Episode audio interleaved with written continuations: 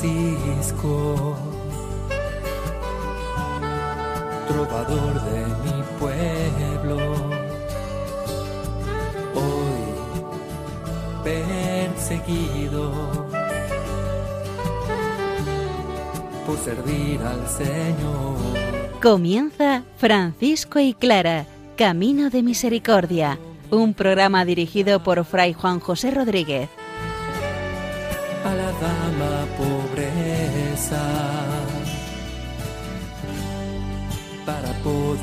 Estar más cerca de Dios. Yo, Clara.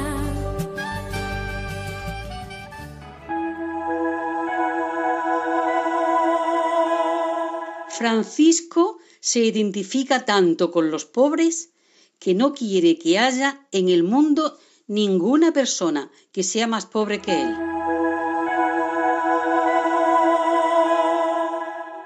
Un saludo fraterno de paz y bien, hermanos. San Francisco nos habla de la pobreza, del amor a los pobres, de la desapropiación para seguir los pasos de Jesucristo. Santa Clara nos habla también de entregar la vida hasta el final, de hacer un alegato, una defensa a la vida. Escuchemos la palabra del Señor, que ella sea la que nos ayude a ser fieles en el seguimiento del Maestro.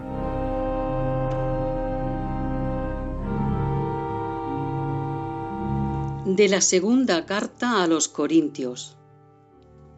Lo mismo que sobresalís en todo, en fe, en la palabra, en conocimiento, en empeño y en el amor que os hemos comunicado, sobresalid también en esta obra de caridad.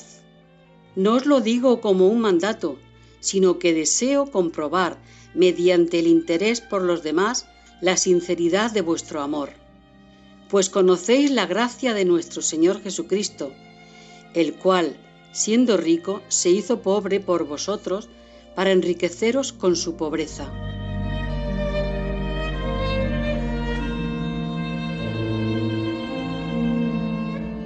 Nos vamos a la segunda carta de San Pablo a los Corintios, donde está insistiendo en aquellas particularidades en cuanto a la caridad que tiene esta comunidad.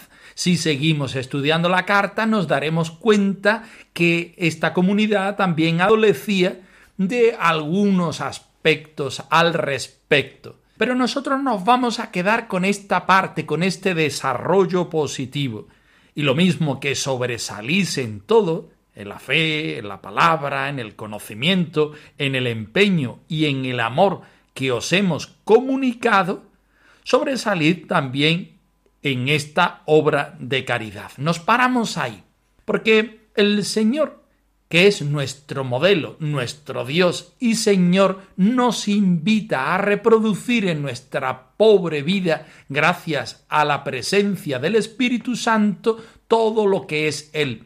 Cuando la Iglesia canoniza a un santo, lo que está diciendo, lo repetimos muchas veces, es que Dios es santo y esta persona hace eco de la santidad de Dios. Dios es el que nos regala la fe, Dios es el que nos da su palabra y nosotros seremos voceros de la misma, Dios es el que nos da el conocimiento, Dios es el que nos da el empeño, Dios es el que nos da el amor. Y nosotros debemos sobresalir en todas estas cualidades que el Señor nos da, ciñéndolas y subrayando justamente el amor y el amor en forma de caridad, es decir, un amor que partiendo de Dios y pasando por nosotros debe llegar a los hermanos más cercanos y particularmente a los más pobres y necesitados. Y sigue el apóstol diciendo a la comunidad de los Corintios y hoy a nosotros, no os lo digo como un mandato, sino que deseo comprobar mediante el interés por los demás la sinceridad de vuestro amor. El termómetro de nuestra santidad, o mejor dicho, de la santidad de Dios reflejada en nosotros, está en que nosotros seamos capaces de reflejar este amor hecho obras concretas. Pues conocéis la gracia de nuestro Señor Jesucristo, el cual, siendo rico, se hizo pobre por vosotros, para enriqueceros con su pobreza. Y aquí engarzamos con la vida de San Francisco y de los hermanos menores, es decir, de los franciscanos. Aquí es donde San Francisco quiere poner la guinda a su vivencia del cristianismo, sintiéndose no solamente en comunión con los pobres, sino siendo él pobre, haciéndose el pobre, lanzándose de cabeza a la pobreza, al sin propio, a imagen de Jesucristo, a ejemplo de Jesucristo, como Jesucristo quiso hacerlo con cada uno de nosotros. No es posible amar a Cristo si no amamos a los pobres. Si lo amamos, amaremos su misión. Esta es la misión de Cristo. A los enfermos sanar, los esclavos liberar y anunciar por el mundo a los pobres la salvación. La salvación.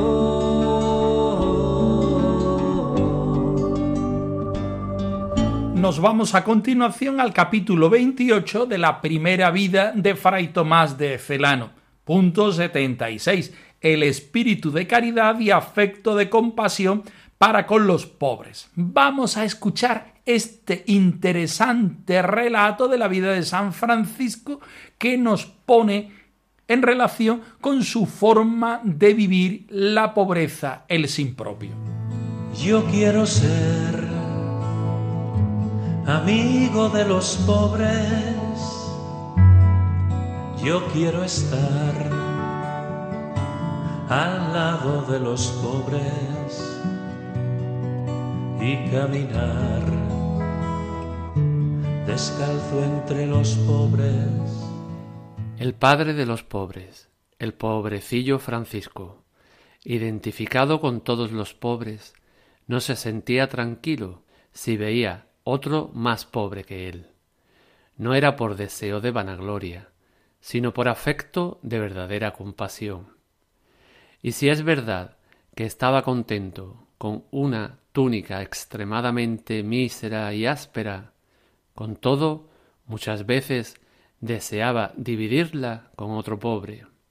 Movido de un gran afecto de piedad, y queriendo este pobre riquísimo socorrer de alguna manera a los pobres, en las noches más frías, solicitaba de los ricos del mundo que le dieran capas o pellicos.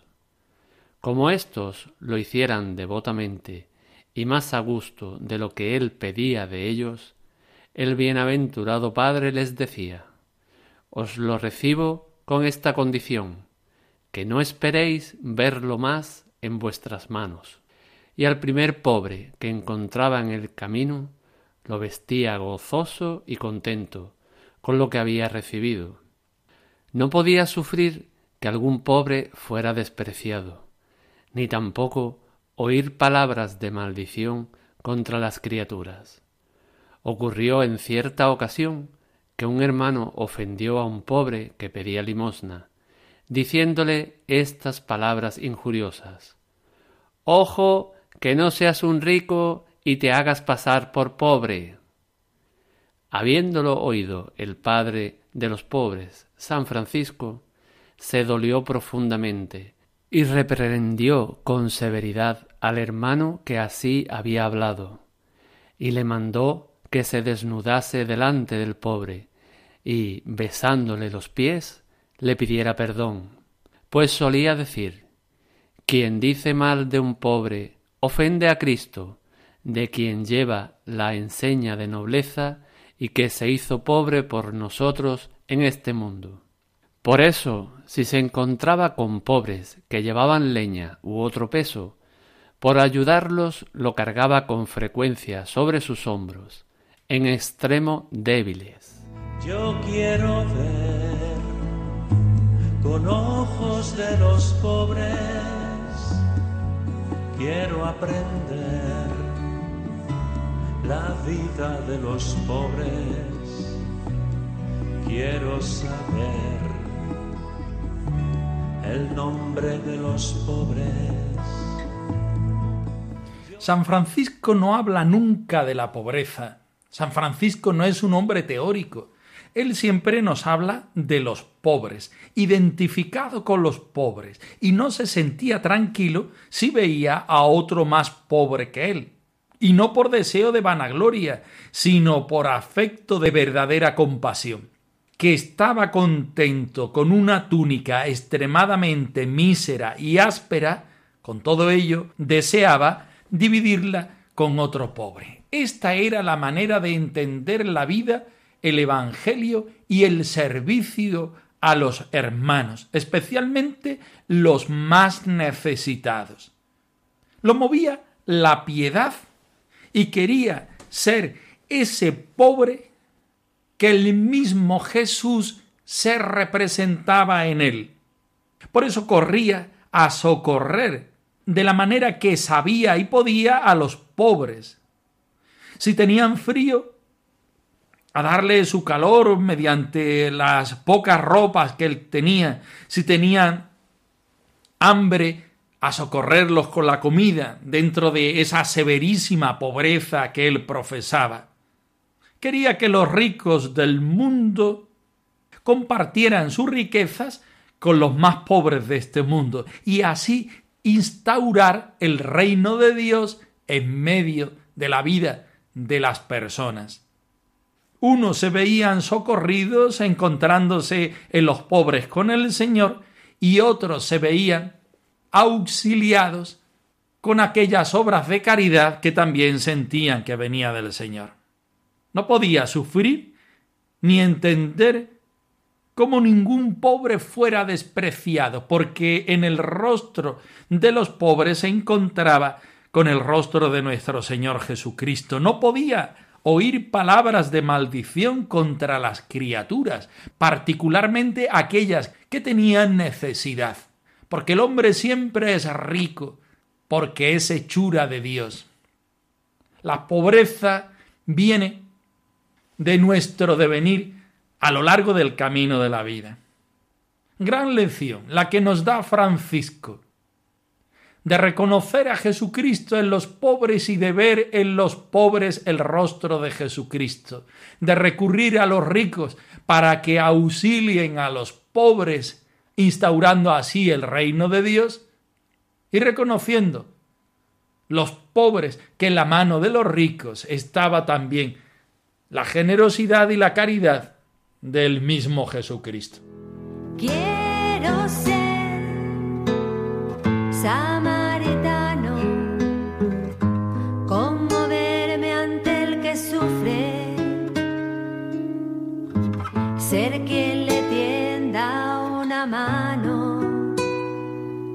dejar de ser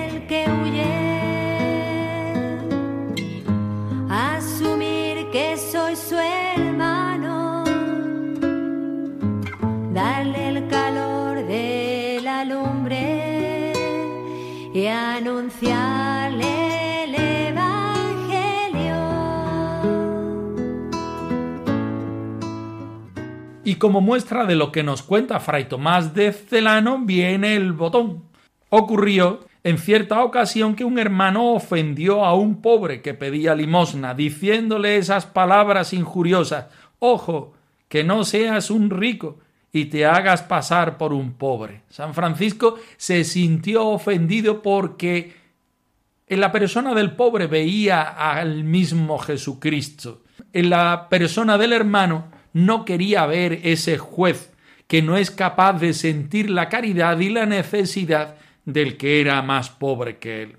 Habiéndolo oído el padre de los pobres, San Francisco, se dolió profundamente y reprendió con severidad al hermano que así había hablado, y le mandó que se desnudase delante del pobre.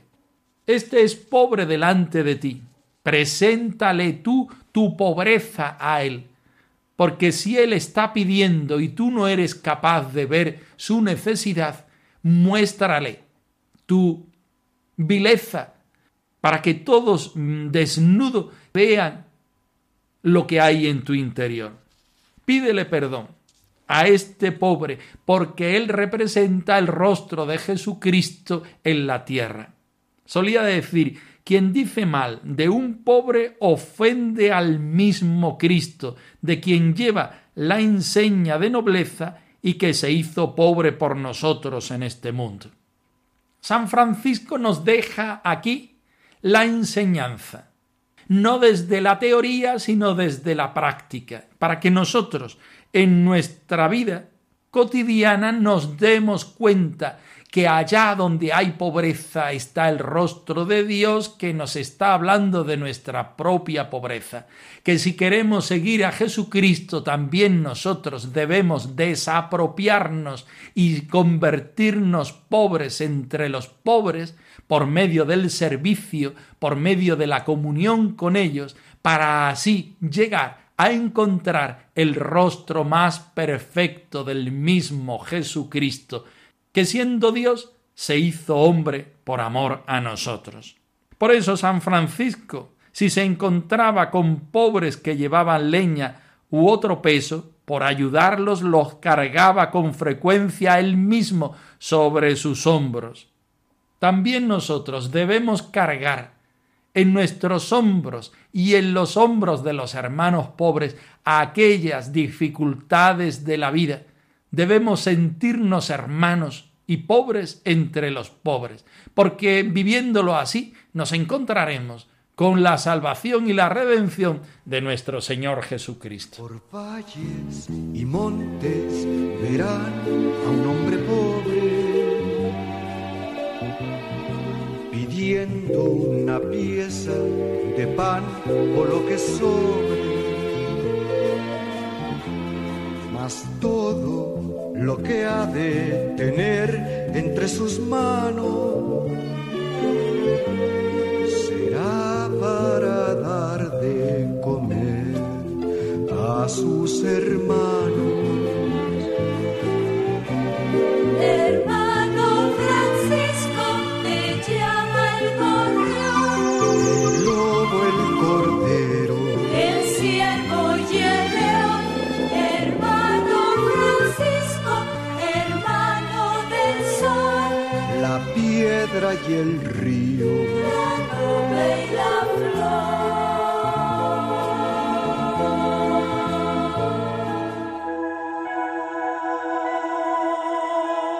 Damos gracias al Dios de la vida por nuestra vida y por todo lo que en ella se nos regala.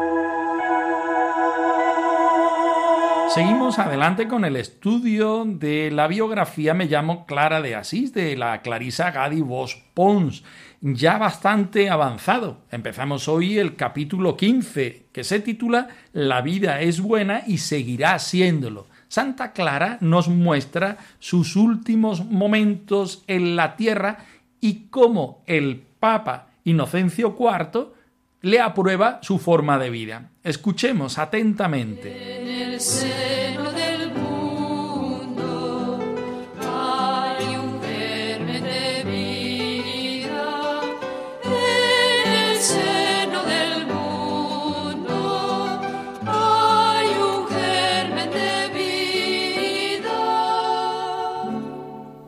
En todo momento quise vivir la plena comunión con la Iglesia de Jesús, aun cuando era consciente de que en demasiadas ocasiones las riquezas, las preocupaciones temporales y nuestras infidelidades oscurecen el testimonio del resucitado.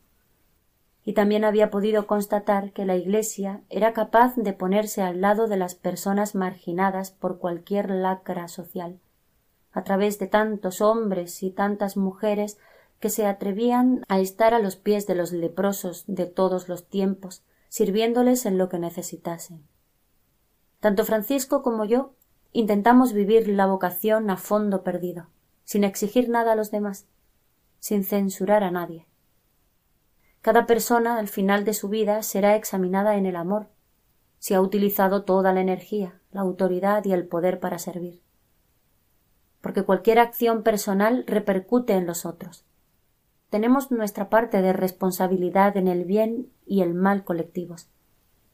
Me he esforzado en ser plenamente fiel a la llamada de Dios y me siento unida al compromiso de tantos profetas que me han precedido.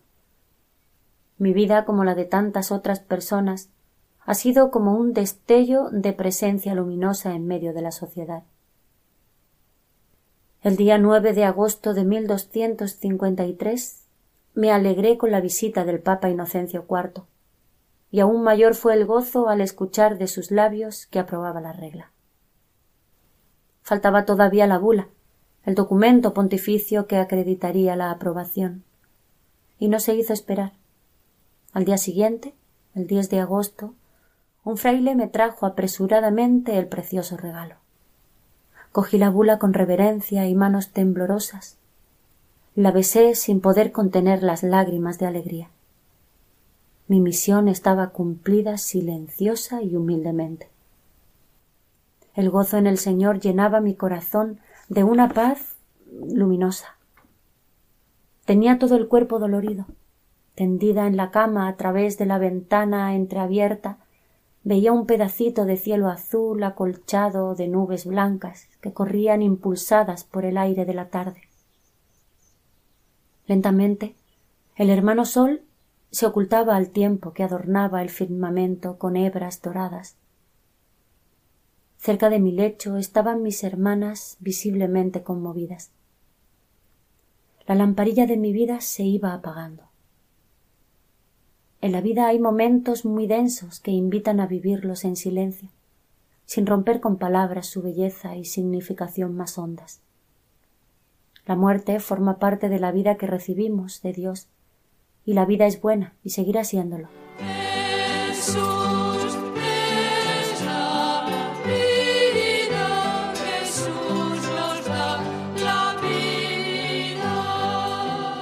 Ocurrentes las palabras que dan título a este capítulo 15. La vida es buena y seguirá siéndolo. No empieza la vida con nosotros ni acaba tampoco con nosotros, sino que la vida pertenece al Señor, es Él quien la da y es Él quien la lleva a perfección. Así también pasó con San Francisco y Santa Clara. En esta sencilla biografía, la Santa de Asís nos cuenta de una manera actualizada cómo fue la muerte de Clara está unida a la aprobación de su regla. Pocos días antes de su muerte, el 9 de agosto de 1253, el mismísimo Papa Inocencio IV aprueba la regla y forma de vida de las hermanas pobres de Santa Clara. El documento pontificio acreditaba su aprobación. Cuentan las crónicas y la tradición de las hermanas que aquello fue una alegría tal para Santa Clara que cosieron el mismo documento en el hábito que le sirvió de mortaja a la santa. El día 10 de agosto de 1253 aquella regla estaba ya en manos de Clara. Las besó como no podía ser de otra manera emocionada su misión estaba cumplida en el mundo. Su vida silenciosa, humilde y penitencial había llegado a su extremo más sobresaliente. Su cuerpo hablaba de la hermana muerte, su espíritu hablaba de la vida, de la vida que se entrega en su totalidad y que, como la de Jesucristo, muere y resucita. El hermano Sol la hermana luna, la hermana agua y todos los que estaban en comunión con su vida y su corazón la acompañaron en ese cerrar los ojos para renacer a los ojos de Jesucristo. Este episodio nos habla también a nosotros de cómo entregar la vida, de cómo hacerla fecunda, de cómo podemos nosotros vivir y revivir aquello que el Señor siembra en nuestro corazón siempre hay posibilidad de empezar, siempre hay posibilidad de entregar nuestra vida hasta las últimas consecuencias para que en esa entrega y en esa muerte que genera nuestra entrega nos encontremos con la resurrección y la vida con mayúsculas de nuestro Señor Jesucristo.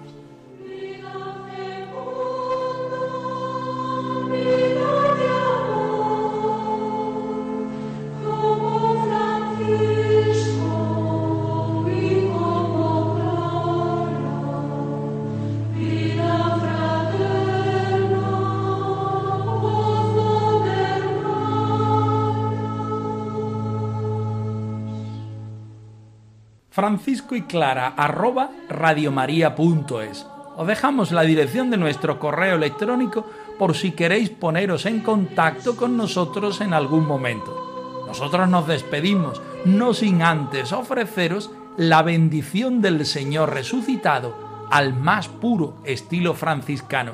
Que el Señor os conceda la paz y el bien, hermanos. Por servir al Señor. Han escuchado en Radio María Francisco y Clara, Camino de Misericordia, un programa dirigido por Fray Juan José Rodríguez. a la dama pobreza para poder estar más cerca de Dios. Yo